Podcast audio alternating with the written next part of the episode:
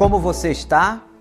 Eu espero que você esteja sendo muito abençoado com as nossas doses de esperança em cima de uma reflexão em Mateus capítulo 5, aonde o Senhor Jesus chamou os seus discípulos para ensiná-los o que é ser feliz, dizendo ainda: é possível ser feliz. É possível o estado de felicidade. E hoje nós vamos ver a sexta condição apresentada por Jesus para que uma pessoa seja feliz. Agora, meu irmão, minha irmã, eu creio que uma pessoa para compreender isso que nós estamos ensinando e lendo da palavra de Deus, precisa ter no coração o Espírito de Deus, a mente de Cristo, a vontade de obedecer. Todas as pessoas que têm isto no coração vão entender claramente o ensinamento de Jesus. Veja agora o versículo de número 8. Bem-aventurados os puros de coração, pois verão a Deus. Bem-aventurados os puros de coração, pois verão a Deus. A pureza é parte da vida cristã e tem que ser parte de uma vida santificada. Naquela época, Jesus combatia aqueles que achavam que a pureza era algo simplesmente exterior. Os fariseus faziam isso. Os fariseus limpavam o corpo por fora, toda hora se lavavam.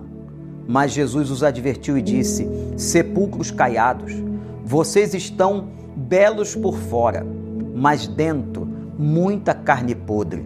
Era um sepulcro dos cemitérios de Jerusalém, que por fora estavam é, bonitos e aparentemente elegantes, mas dentro desses sepulcros, dessas tumbas, haviam pessoas mortas, haviam pessoas em decomposição.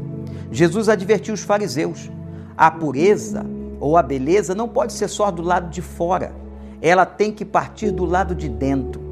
Deixe Jesus purificar o seu coração, afastar de você esses maus sentimentos, maus pensamentos, essa coisa impura que aparece dentro de nós por causa da nossa carne, da nossa fragilidade. E aquele que se santifica deve expurgar a impureza do seu coração e da sua vida. Quer ser feliz? Quer ser feliz? Eu também quero. Então vamos buscar uma pureza de coração. Vamos buscar em Cristo o que isto significa: uma pureza na alma, uma pureza de intenções, uma pureza dentro dos nossos corações. E a Bíblia fala: receberemos também uma recompensa. Nós, puros de coração, santificados, veremos ao Senhor. A Bíblia diz ainda: sem a santificação, ninguém verá a Deus. É isso que Jesus está aqui ensinando. Se não houver pureza, não poderemos ver a face de um Deus puro e santo. Que Ele nos ajude e que Ele nos abençoe. É possível ser feliz.